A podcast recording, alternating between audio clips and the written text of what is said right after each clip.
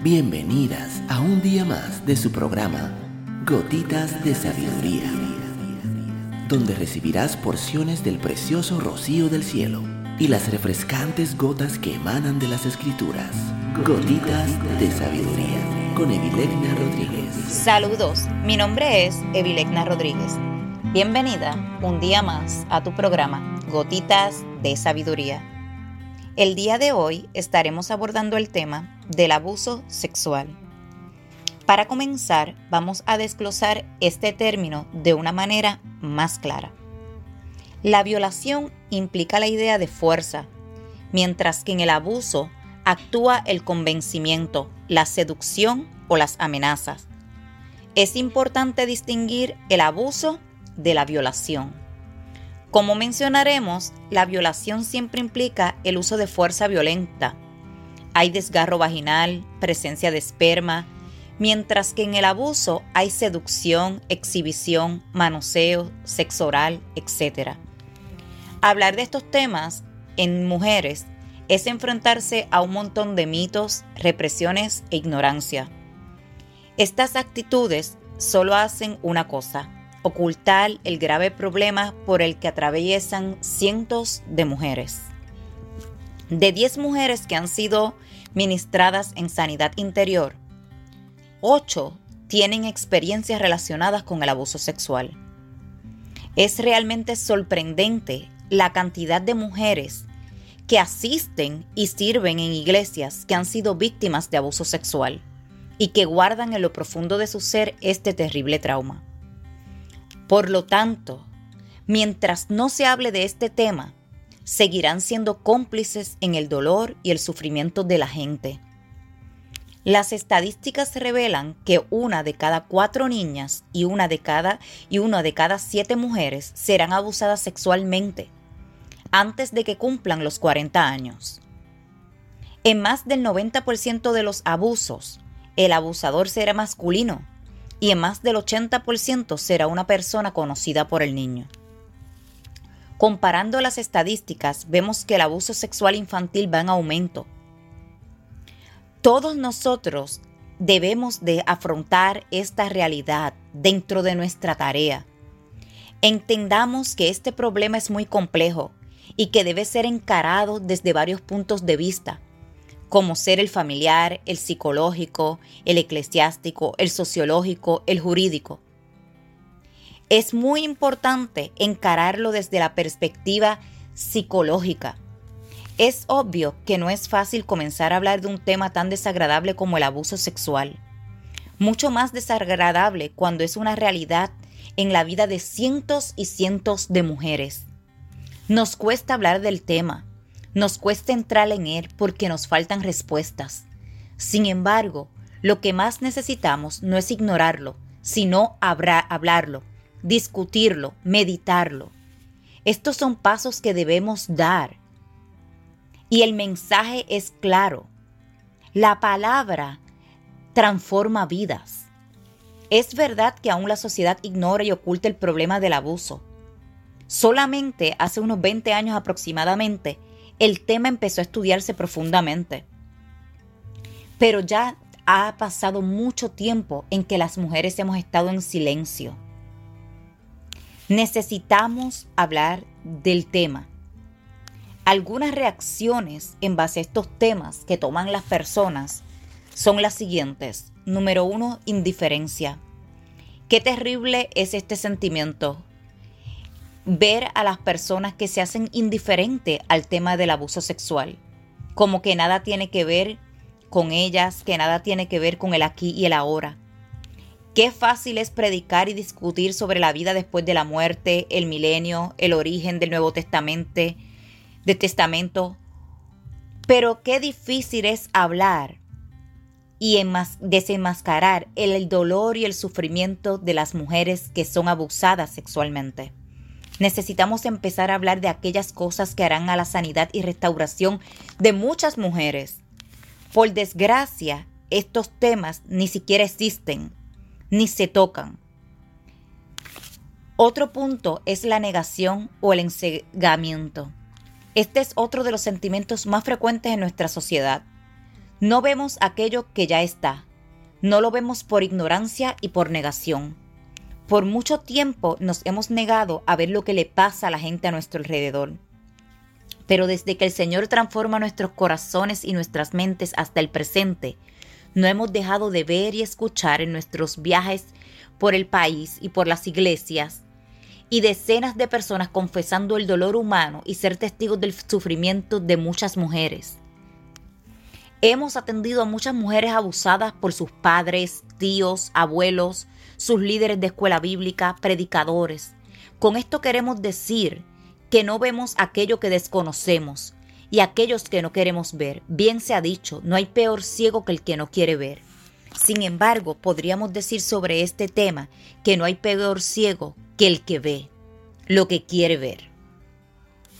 Es muy importante que abramos los ojos y destapemos los mitos y las verdades fundamentales del abuso sexual. El abuso sucede en todos los extractos.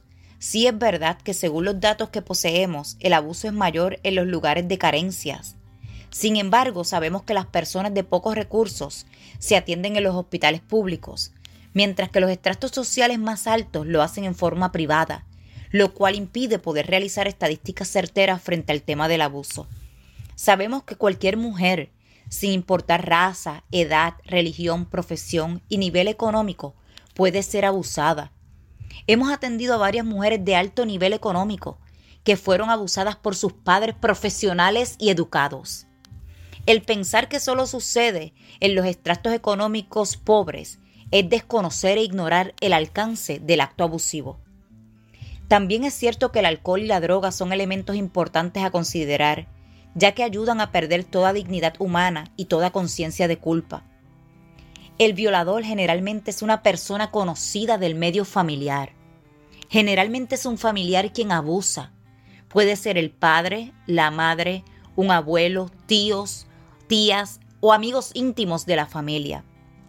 El mito del violador desconocido no es tan real en el tema del abuso el 80% de los abusos son realizados por una persona que conoce a la víctima, siendo en un alto porcentaje de estos el propio padre. La violación es algo programado y se da generalmente en el hogar verdadero. Muchos creen que la violación o el abuso sucede inesperadamente, que el abusador se excita de golpe. Nada más lejos de la verdad. Eso es mentira. Sabemos que las, en las estadísticas que el abusador prepara muchas veces de antemano su abuso.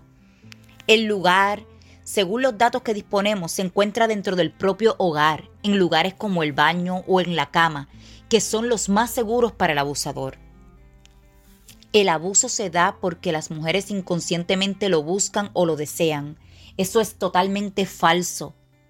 Las frases por algo será, lo provocó, si se viste así, ¿Qué será? Son frases deplorables que lo único que hacen es quitarle la responsabilidad al perpetrador de su crimen. Todas las mujeres pueden ser víctimas del abuso. Jamás se debe pensar que una mujer se lo buscó. Nadie merece ser abusada.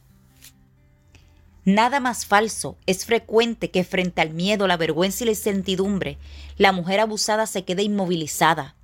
Muchas mujeres no están entrenadas para defenderse de una violación. Una niña que espera cariño y protección de su papá y éste la abusa, crea en ella un sentimiento de contradicción e incertidumbre tremendo, por lo cual es lógico que no reaccione. Las amenazas y la intimidación que el abusador inflige a sus víctimas hace que el silencio y el secreto sean una reacción frecuente, que de ninguna manera implica la afirmación de que inconscientemente le gustó, ya que no hizo nada, nada para liberarse. Muchos creen que una mujer violada que no lo deseó es aquella que gritó, pataleteó, pegó y luchó desenfrenadamente contra un agresor. Hemos atendido a mujeres que han sido abusadas forzadas por su novio, inmovilizadas esta frente a tal episodio. Han dicho otras personas, ¿por qué no te defendiste? Pero ¿cómo te va a violar tu novio? De la misma manera, un marido puede violar a su esposa especialmente cuando la relación sexual no es deseada por uno de sus integrantes y el otro es forzado a tenerla igual. Hay mujeres casadas que son violadas por sus esposos. Un estudio realizado en Filadelfia demostró que el 60% de los violadores eran casados y tenían relaciones sexuales regulares con sus esposas. El abuso pasa por una relación de poder y no por necesidad o carencia de sexo.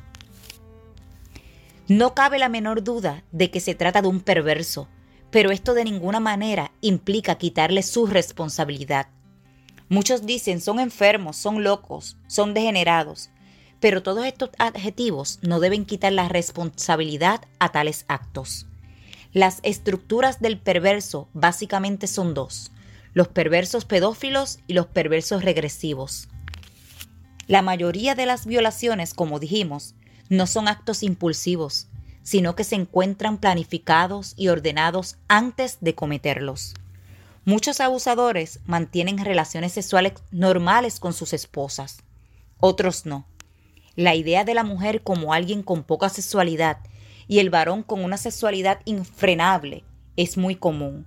A su vez, es la mujer, por ende, la que debe cuidarse del varón. El deseo del abusador es dominar, dañar, recuperar un sentimiento de potencia y valía que no posee. Así, él se transforma y utiliza el pene como un arma para tal fin. Es muy importante que nosotras las mujeres nos armemos de valor y hablemos de este tema sin miedo. Hablemos de este tema y destapemos la necesidad que necesita conocer el mundo, que uno de los grandes males de nuestro tiempo es el abuso sexual. El abuso sexual puede ser de dos tipos, por violación o voluntario.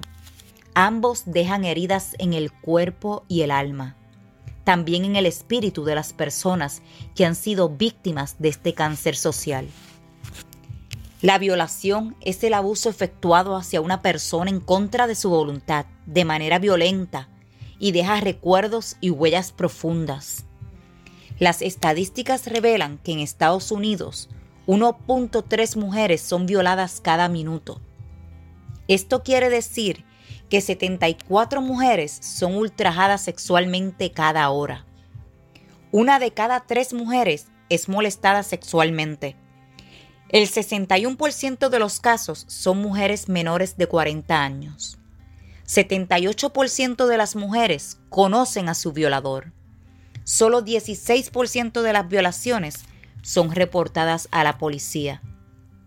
Esto nos da una idea de lo que está ocurriendo en el mundo y cuántas mujeres heridas y lastimadas hay, de las cuales probablemente alguna de ellas seas tú, o tu vecina, amiga, tu futura yerna o compañera de trabajo.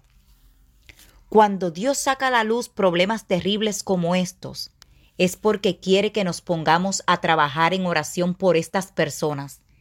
Y también porque Dios quiere, quiere sanar las heridas espirituales que tú tienes como tatuaje. Que el poder de Dios y la sangre de Jesús pueden borrar para siempre.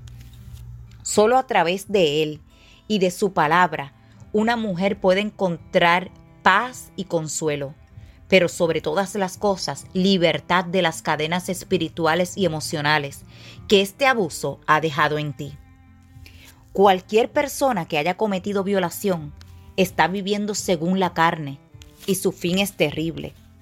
La paga del pecado es la muerte y estas personas si no se arrepienten y dejan de pecar, no heredarán el reino de Dios, sino el lago de fuego y azufre. Ellas ya tienen su paga y la, praga, y la paga proviene de Dios, no de nosotras. La única manera en que una mujer que ha sido abusada sexualmente puede ser sanada es perdonando a la persona que le hizo ese daño y en el nombre de Jesús decidir en su corazón perdonar y olvidar. Esto en las fuerzas humanas es imposible. Esto jamás lo haremos solas, pero en Dios no hay imposibles. La mujer que ha sufrido abuso sexual tiene que pedirle a Dios que perdone a su agresor y que le ayude a olvidar y borrar cada herida en su cuerpo, alma y espíritu, en el poder de la sangre de Jesús y en su nombre. También esta mujer debe pedirle a Dios que rompa toda cadena que Satanás haya puesto en su vida por el abuso sexual, que se traducen en problemas espirituales como masturbación, pornografía, incapacidad de amar y hasta prostitución en algunos casos. Rechazar las influencias del enemigo y reconocer que ha sido víctima no culpable trae libertad inmediata. La multiforme sabiduría de Dios expresada en su palabra la Biblia muchas veces es incomprensible para nosotras. No permitas, mujer, que el odio y el rencor envenenen tu corazón y permite que Jesucristo te sane. Comparte tu carga con otra mujer. Ya es hora de decir lo que tanto has ocultado. Es hora de hablar. Fui abusada sexualmente. Reclama tu libertad y no te sientas menos, pues lo que Dios ha limpiado nadie puede llamarlo inmundo. Recuerda que nada de lo que hemos vivido o sufrido puede compararse al sacrificio de Jesús en la cruz. Él fue molido por nuestros pecados, vituperiado, escupido, pateado, golpeado, sotado, clavado en su cruz, atravesado y humillado por nuestros pecados. Fue burlado, escarnecido y asesinado cuando era limpio de pecado. Y Jesús nos dio el ejemplo, perdonó a sus escarnecederos. Si nosotras padecimos un poco, pero tenemos vida, y con la vida la esperanza de un futuro mejor en Cristo Jesús de vida eterna de salvación, no permitas que Satanás te robe una salvación tan grande. Utiliza tu experiencia de abuso sexual para ayudar a algunas de esas mujeres que las estadísticas revelan y comparte las buenas nuevas de Jesús. Esta es la victoria más grande que tenemos. Por mucho tiempo has querido hablar de tu abuso sexual y has callado. Pero este 2022 Dios te dice que es hora de hablar para que tú puedas levantar a otras mujeres, porque tu testimonio será de gran ayuda a otras. Si esta gotita de sabiduría ha bendecido tu vida el día de hoy, te pido que la compartas con otra mujer y nos veremos el día de mañana en nuestra próxima gotita de sabiduría.